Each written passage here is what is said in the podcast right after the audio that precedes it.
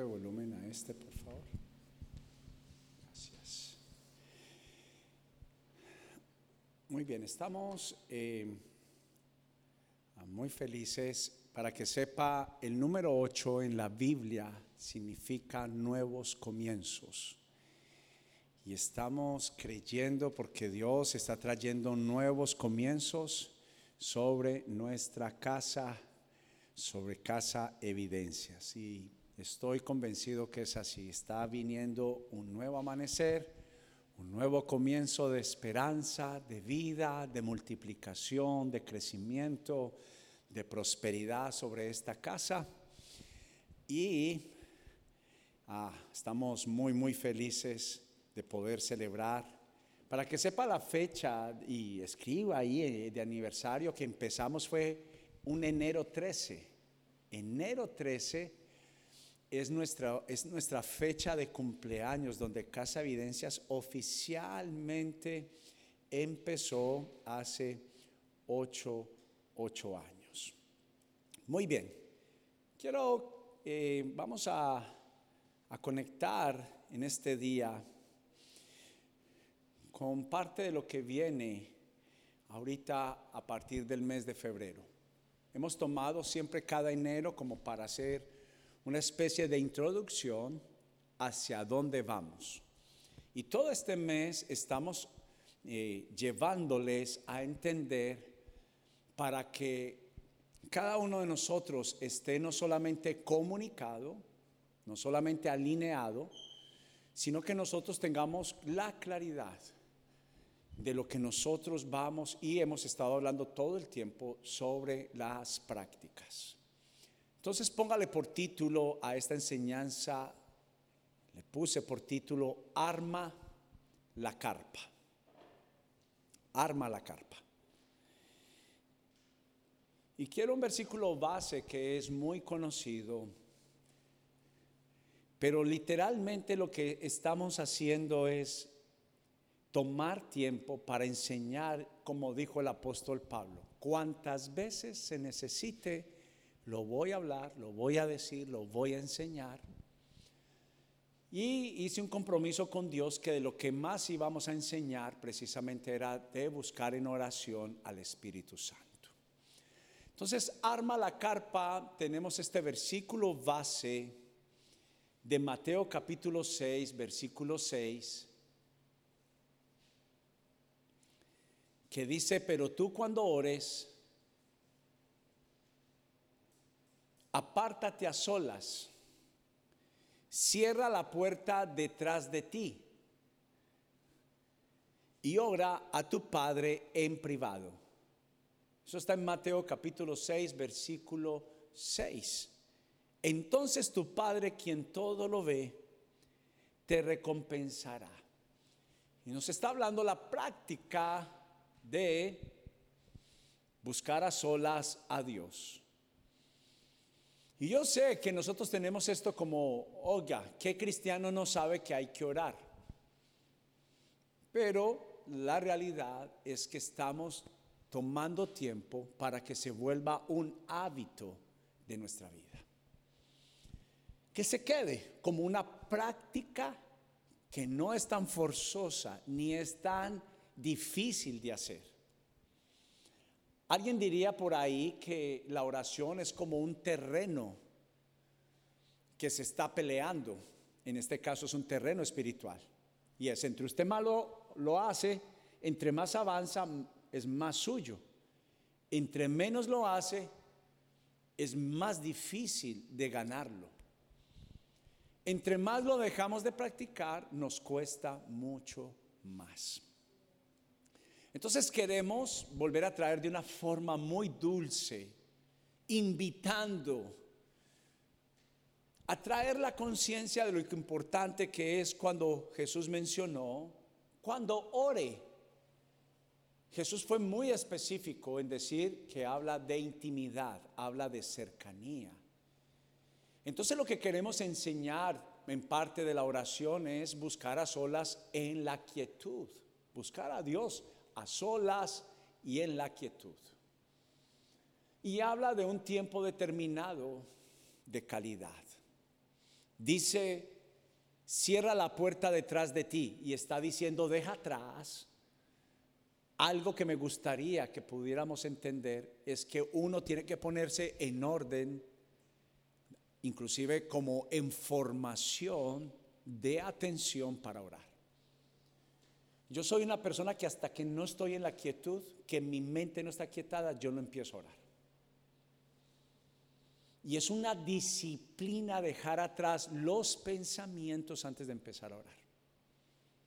Dejar, más bien pedir al Espíritu Santo antes de entrar a orar, que te dé esa paz si estás en medio de una angustia para empezar a orar, para que la oración tenga efectividad. Pero mientras que no dejemos atrás los pensamientos que nos invaden, los afanes, las circunstancias, lo que está en ese momento muy alto.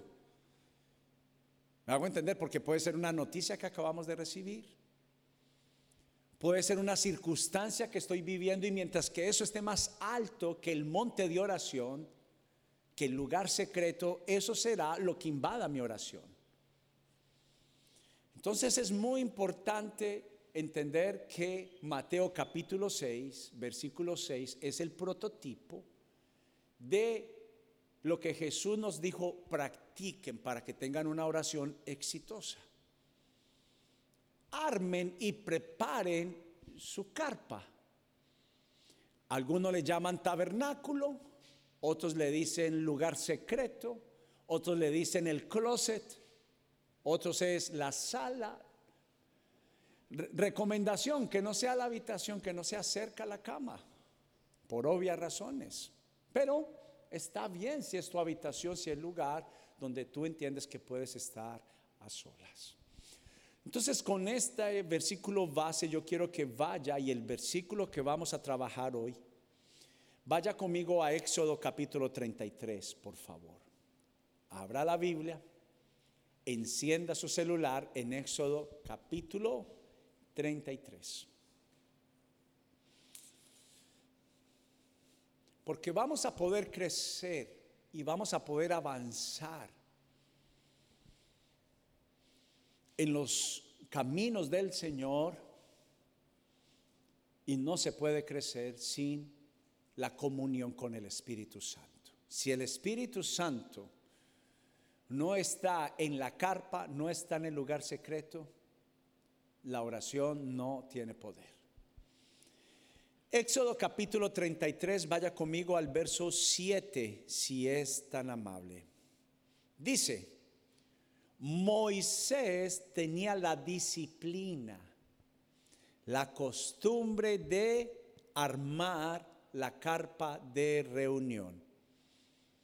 A cierta distancia del campamento que dice, una vez más, Mateo capítulo 6, versículo 6, dejó atrás, se apartó a un lugar privado para orar, ¿verdad?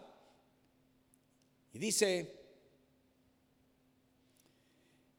y toda persona que quería hacer una petición al Señor iba a la carpa de reunión que estaba fuera del campamento. O sea, que estaba fuera de las distracciones. Yo no puedo llegar con distracciones a orar. Perdóneme, como decía David hace poco en una de las enseñanzas, no queremos estropear tu forma de orar, pero nosotros confiamos en el diseño de la palabra.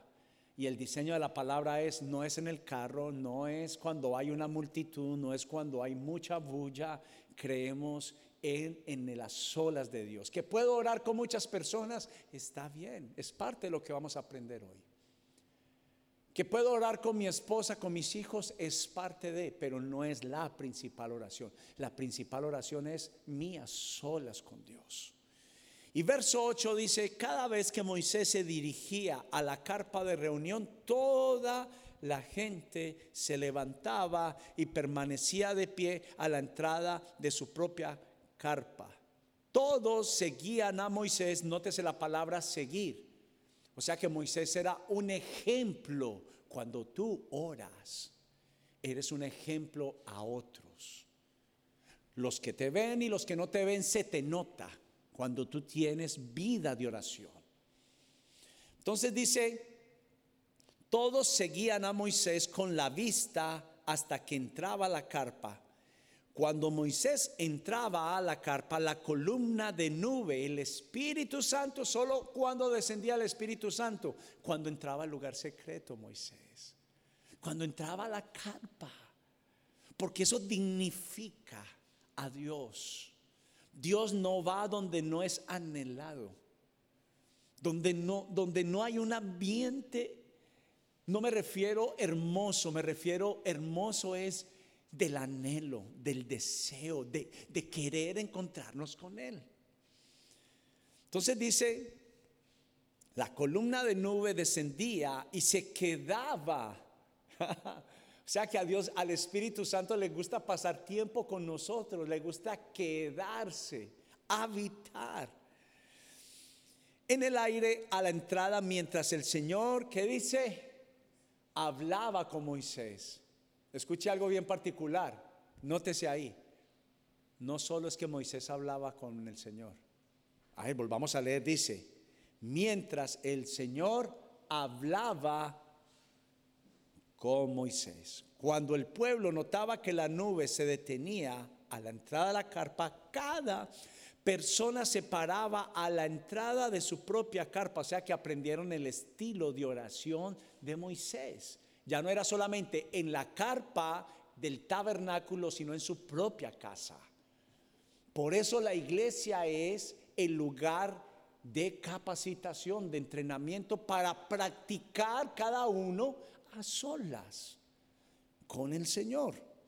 Y dice entonces, cada persona se preparaba a la entrada de su propia carpa y se inclinaba para adorar, para honrar al Espíritu. Por eso en medio de la bulla, en medio de otros, yo no tengo la intimidad para poderme inclinar, para poder humillar mi corazón delante del Señor. Y versículo 11 dice, dentro de la carpa de reunión el Señor hablaba con Moisés. Y ya vamos a hablar, porque no pueden haber prejuicios, porque todo lo llevamos al mundo material y físico. Habla de una visitación real del Dios invisible, pero que es real. Y dice, como cuando alguien habla, mire qué especial, con un amigo, o sea que había amistad entre Dios y Moisés. Había una conversación de amistad. Imagínese el privilegio de ser amigo de Dios, de ser, que Dios pueda hablar con uno, cuando se fie de cara a cara, está diciendo es sin nada que podamos ocultar. Me hago entender, nada que podamos esconder. Entonces dice, después Moisés regresaba al campamento mientras que su asistente, el joven Josué, hijo de Nun, permanecía. ¿Quién es el, el joven? diga conmigo, el estudiante de Moisés. ¿Qué aprendió Josué? Lo que Moisés hacía. Entonces lo que hacemos afecta a otros. Cuando no oramos, afecta a otros. Cuando oramos, cuando buscamos de la presencia de Dios, afecta a los demás. Y versículo 12 dice, un día Moisés le dijo al Señor, tú me, has estado diciendo, lleva a este pueblo a la tierra prometida, pero no me has dicho con quién enviarás conmigo. Me has dicho, yo te conozco por tu nombre y te miro con agrado. Y si es cierto que me miras con buenos ojos, permíteme conocer tus caminos para que pueda comprenderte más a fondo y siga gozando de tu favor y recuerda esta nación que es tu propio pueblo. Y último versículo, el Señor le respondió a Moisés, yo mismo iré contigo Moisés y te daré descanso y todo te saldrá bien. Mire para acá si es tan amable. Yo no quiero hacer el papel de personas que se equivocan diciendo que solo por orar, solo, solo, solo por la práctica de la oración, van a recibir la respuesta de Dios. Si usted no se pierde esto que yo le voy a decir, usted le va a coger amor y va a tener y por conocimiento va a orar, ya no va a orar solamente porque le dijeron. Escuche esto. Dios responde a la actitud de la postura a la hora de orar. Dios no es que responda solo porque oró. Hay gente que cree que porque solo pidió, como los hijos que a veces creen que por solo pedir, los papás están prácticamente obligados a dar lo que piden. ¿Sí o no? Usted es mi papá, usted es mi mamá, ¿quién los mandó a tenerme? ¿Sí o no? Es su obligación. Ah, ah. Sí o no que a veces uno como papá, los que somos papás y los que hemos crecido, hemos dicho, es bueno, ahora entiendo que fue bueno que a veces me dijeran la palabra no. ¿Sí o no? Entonces queda claro que la práctica en sí, como tal, no obliga a Dios a responder. Lo que atrae a Dios es la disposición, la postura de nuestro corazón, nuestra inclinación. Y mire que hay varias bases dentro de la Biblia que dice, por ejemplo, que Moisés tenía un tiempo a solas con Dios. Escuche esto, entonces Dios qué es a lo que responde en la oración, dice, este pasó tiempo conmigo, no solamente diciendo palabras, sino que procuró conocerme. Entonces, ¿cuáles son las razones, las oraciones que Dios responde? Las que tienen conocimiento que cuáles son aquellas que Dios prometió para que sean oradas. ¿Me hago entender? Hace ocho días hablábamos sobre la voluntad de Dios. ¿Cómo yo conozco la voluntad de Dios? Conociendo sus pensamientos, conociendo sus caminos. Y cuando yo conozco las promesas de Dios y las oro, Dios dice, esas son mis palabras, no son las palabras de Alex, no son las palabras de un corazón, son las palabras que yo prometí que iba a hacer. Entonces la disposición de la respuesta de la oración tiene que ver como Moisés, que tomaba tiempo a solas, ¿para qué? Para escuchar a Dios. Qué particular que no dice la Biblia Moisés hablaba con Dios, sino que dice la Biblia Dios hablaba con Moisés. Entonces el lugar secreto donde no hay distracciones es para poderlo escuchar y escucharlo bien. Número uno, tener la convicción de que Dios habla. Número dos, para poderlo escuchar bien. Tener un oído afinado no habla de alguien más espiritual. Habla de una práctica de apagar las voces. Escúcheme, si aprende esa práctica de apagar las voces antes de empezar a orar,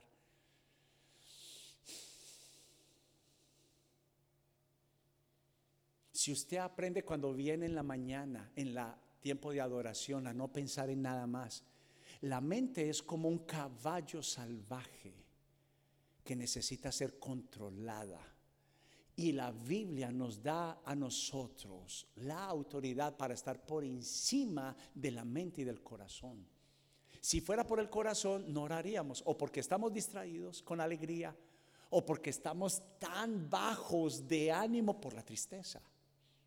Entonces, ni lo uno, ni los pensamientos, ni el corazón son amigos de la oración es la disciplina y la decisión, la postura de que si no escucho a Dios, no escucho su voluntad. Si no entro al lugar, a mi carpa y armo mi carpa de oración, mi lugar secreto, no tendré la guía y la dirección que necesito hasta para responder a las circunstancias de la vida. Número dos, también dice que Moisés daba ejemplo al pueblo y a su familia su postura de adoración. No me hablo de alguien que dice multitud de palabras para que lo escuchen, no, es una actitud de reverencia. Una, una actitud que depende del Señor, por ejemplo.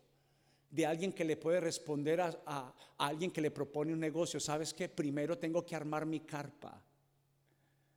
A mí no me avergüenza decirle a mis jefes, a las empresas con que trabajo, que les digo, dame tiempo porque necesito buscar a Dios en oración. A mis compañeros de trabajo cuando me hacen una petición, digo, gracias por traerme la petición, pero tengo que buscar a Dios. Me hago entender, no estoy obligado a responder inmediatamente. ¿Por qué yo respondo inmediatamente cuando alguien viene encima mío? Porque me hace falta entrar a la sabiduría de la quietud de Dios en oración. Usted sabe que la oración nos capacita hasta para cómo responder. Porque la Biblia dice que no seamos ligeros de palabras. Que la persona que habla ligeramente es imprudente, mas el prudente habla la palabra de Dios. ¿Me hago entender?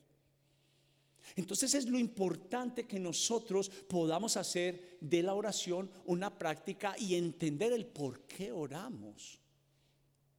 Dice que Moisés no solamente fue un ejemplo para el pueblo y su familia, sino que el pueblo siguió ese ejemplo y tenían tiempos juntos de oración, donde armaba la carpa Moisés, todos venían a presentar sus oraciones, pero también lo que acabamos de leer es que cada uno veía el ejemplo de Moisés, que Moisés se encontraba con Dios en las solas. Entonces cada persona fue enseñada a orar en las olas, con Dios. Y también Dios visita, dice que la nube una vez, ¿qué es armar la carpa?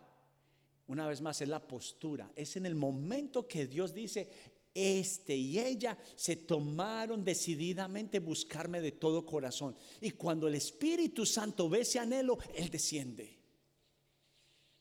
Algo que quiero empezar a trabajar y yo creo que va a ser esto el título de la enseñanza, el Espíritu Santo en medio de la oración. Es que cuando oro voy a volver a creer en los milagros. No debemos de tener temor del pavor nocturno, de las pestilencias que vuelan de día y las saetas que vuelan de noche, como dice el Salmo 91. Es el tiempo de volver a traer el Espíritu Santo que me da la confianza para vencer en medio de la adversidad cuando me atacan. Dice entonces que el tiempo a solas me da el corazón de Jesús para responder con un corazón de pastor a las personas. Y dice, Dios visita y desciende a los que lo buscan en verdad. O sea que Dios presta atención cuando la Biblia dice en Éxodo 33, Dios, Moisés llamó la atención de Dios. ¿Cómo la llamó? ¿Usted sabe cómo Moisés llamó la atención de Dios? Le dijo, tú has dicho, le dijo a Dios, tú has dicho de mí que soy agradable a tus ojos. Entonces Dios, Dios, Dios escuchó que las palabras de él. Si vio lo importante que es hablar con Dios de acuerdo a la palabra. Hay que orar la palabra.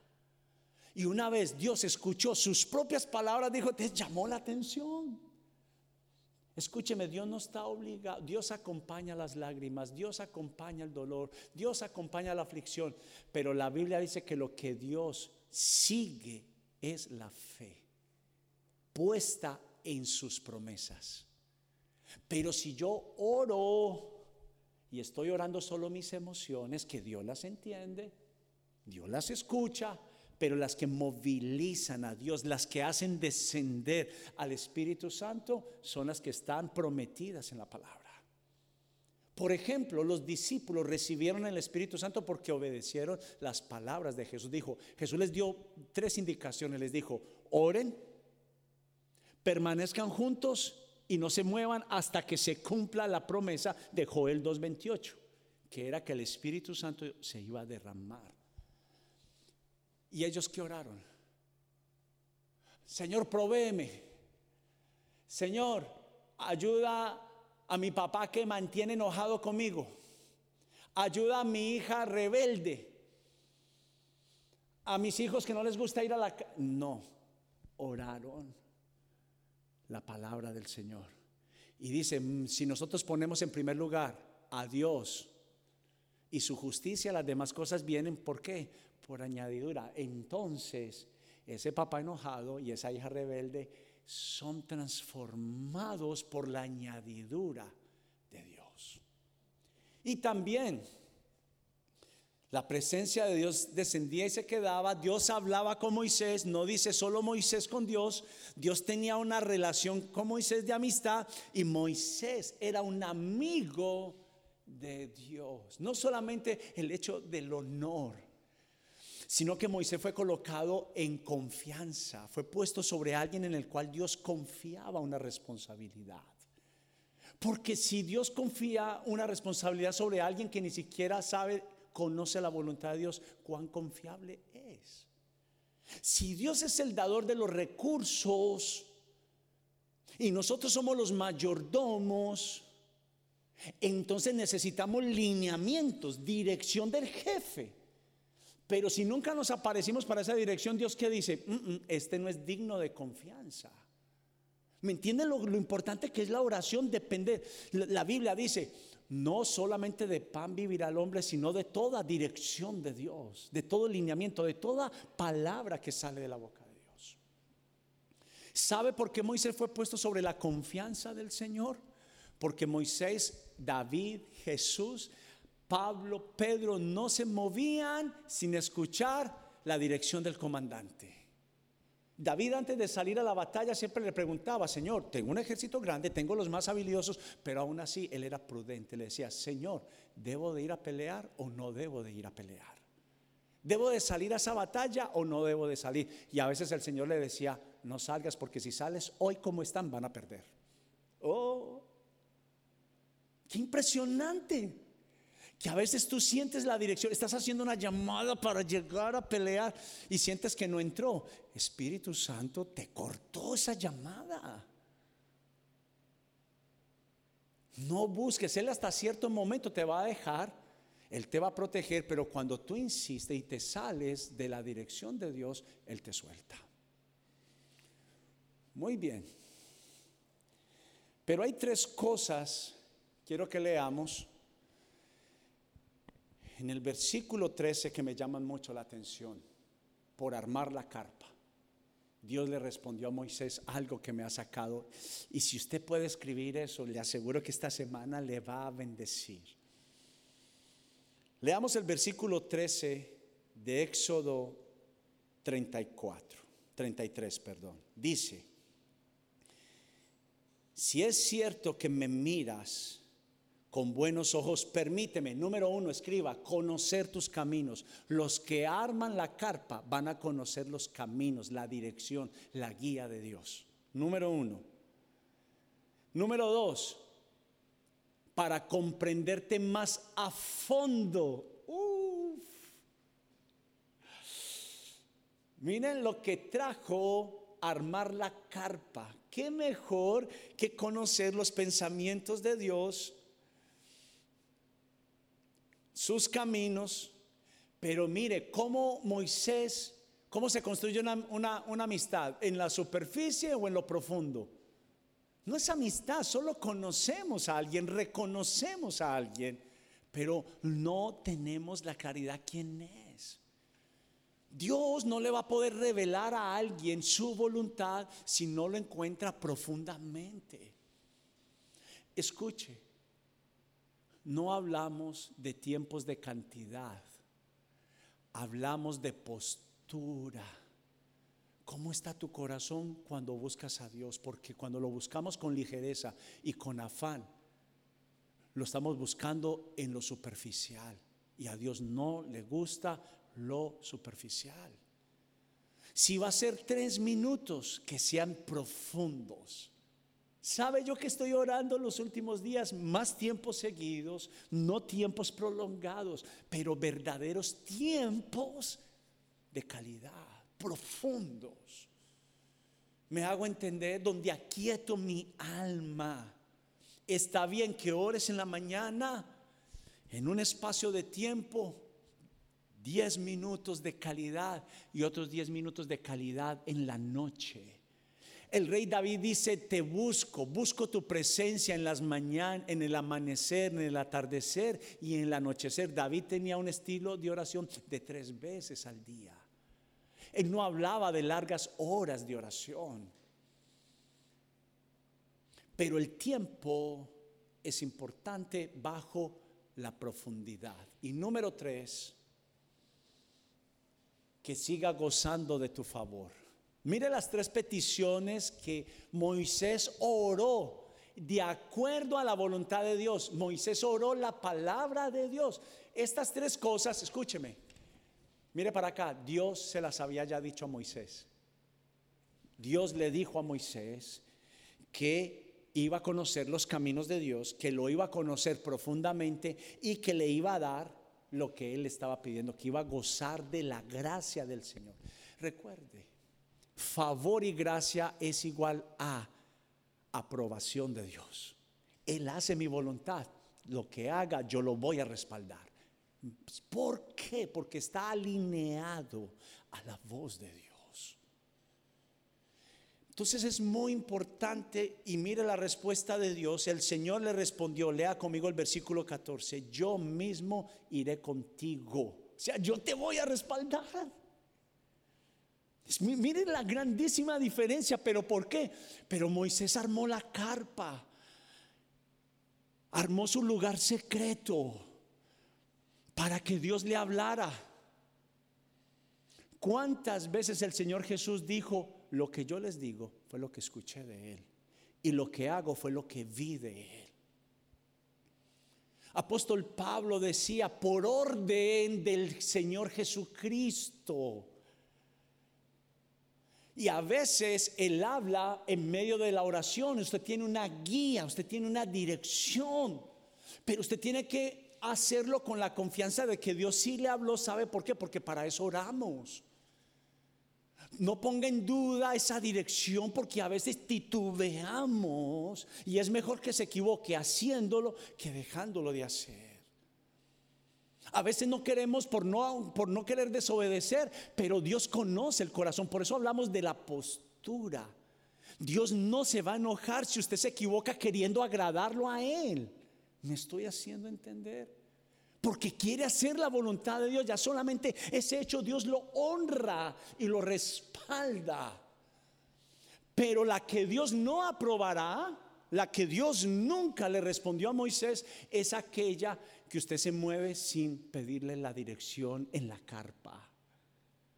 Mire la diferencia que es pedir dirección de Dios y guía de Dios en el escándalo, en la multitud en la iglesia, porque a veces queremos escuchar la voz de Dios en la iglesia y la verdadera voz de Dios se escucha en las olas. Aquí Dios te da una palabra, pero a mí este es un centro de capacitación, pero el mayor centro de capacitación son todos los días escuchando la voz del Señor cara a cara. Dije ahora el cara a cara. Y el cara a cara habla que uno se encuentra con la voluntad de Dios. Mi voluntad se encuentra cara a cara con Dios. Y es allí donde se crea la oportunidad para que no se haga mi voluntad. Es como una especie de encuentro, no de combate. Pero la Biblia dice que el espíritu y la carne combaten. Entonces Dios es el Espíritu y nosotros estamos en carne. Se encuentran. Y alguien tiene que ceder. Y le garantizo que nos va mejor. Nadie contenderá, nadie le ganará a Dios. Por eso es que Dios muchas veces, hija, te he llamado a que obedezcas. No solo son consejos, son órdenes y esas órdenes tienen que ser obedecidas. Pero terminemos el versículo 14, que dice, yo iré contigo, Moisés, y te daré descanso, y todo, todo te saldrá bien. Pero quiero, antes de terminar, y quiero que lo escriba en grande, Número uno, las tres cosas que Moisés pidió. Número dos, el deseo de hacer la voluntad de Dios estaba roto. Nadie quería hacer la voluntad de Dios. Y rápidamente vaya conmigo ahí a la vuelta a Éxodo 34. Rápido.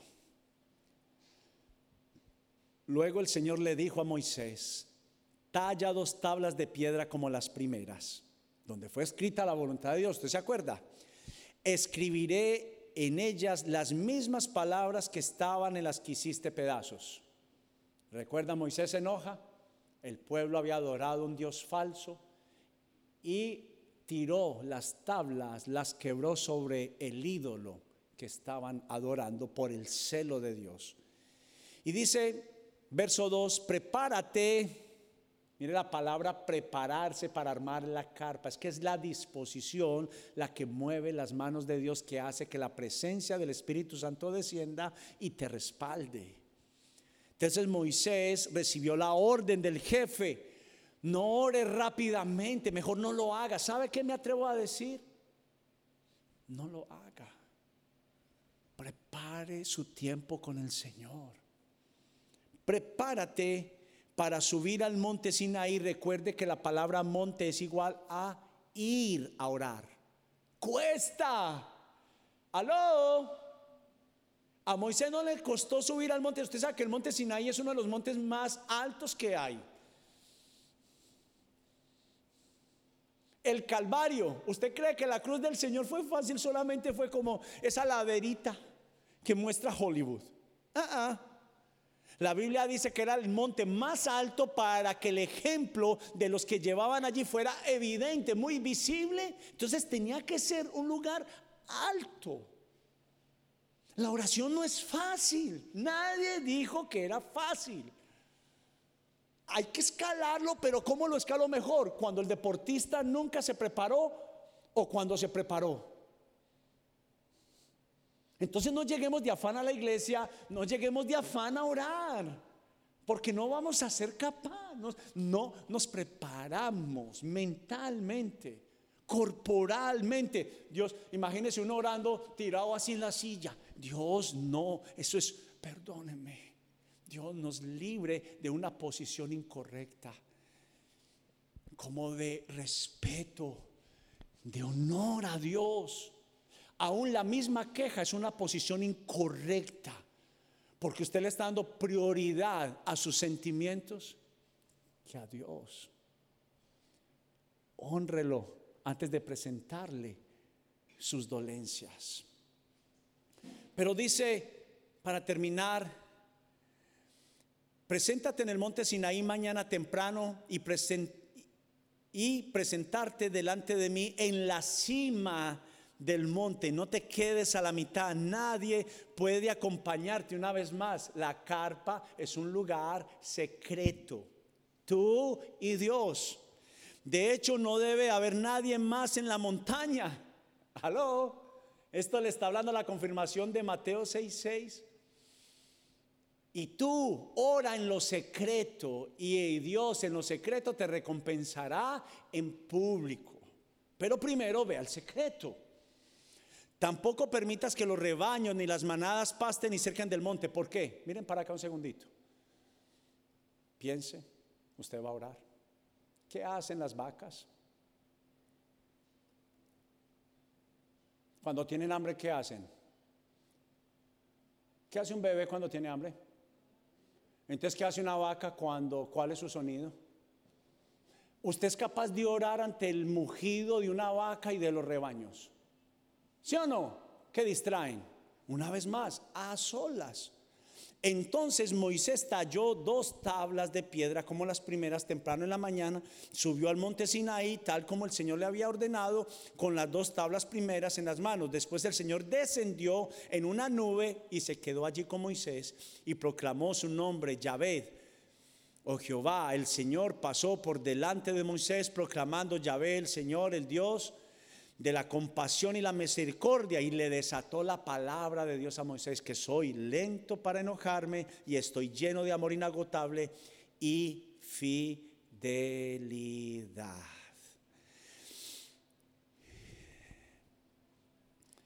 Quiero que paremos allí,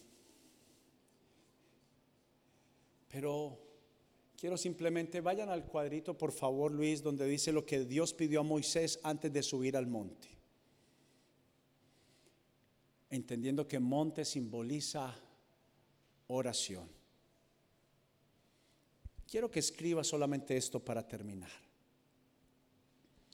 Número uno es prepárate para subir. Expectativa de una relación profunda. Moisés le dijo a Dios, permíteme conocer tus caminos. Y le dijo que pueda comprenderte a fondo y que goce de tu agrado. Sacarle una sonrisa a Dios es la posición correcta, prepararnos. Número dos, que nadie nos acompañe. Dios quiere intimidad. Dios quiere hablar contigo cara a cara. No puede revelar el pecado que estás cometiendo. Él no te lo va a revelar delante de otras personas. Él te lo va a decir a ti, a solas. Él no te va a avergonzar. Ese no es Dios. Dios no es como nuestros padres que nos comparan con otros. Dios nunca te avergonzaría, nunca de los nunca. Número tres es en la cima. Dice que en lo más alto del monte, dice que fue profundo. Tal vez la meta era mil metros, pero usted dice, por Dios voy a recorrer mil cien. Y entonces a partir de la práctica, de la calidad, paso a la de cantidad. Empiezo a recorrer cada día 10 metros más, un minuto más, pero de postura, de expectativa. Y terminando, Dios descendió, respondió. El que lo busca lo encontrará, pero él dijo al que me busca, de veras. Y Salmo 145 dice, 18 dice, cercano está Jehová a todos los que le invocan. A todos los que le invocan. O sea que hay gente que lo invoca sin de verdad, verdad, de veritas, de veritas. Y me buscaréis y me hallaréis, porque me buscarán de todo vuestro corazón y seré, a Dios le gusta ser encontrado. Esta enseñanza, esta práctica me va a ayudar a entender que Dios le gusta más, inclusive que a mí mismo, encontrarse conmigo. la bendición de empezar a practicar esto es que usted va a ver que a Dios le agrada y usted empieza a sentir la... ¿Cómo usted se da cuenta que Dios estuvo ahí? La diferencia que hay entre cuando no hacía esta práctica a los resultados de esta práctica. Armemos Pongan el título otra vez, por favor, Luis. Armemos nuestra carpa. Yo no sé cómo le dicen en su país, pero es un lugar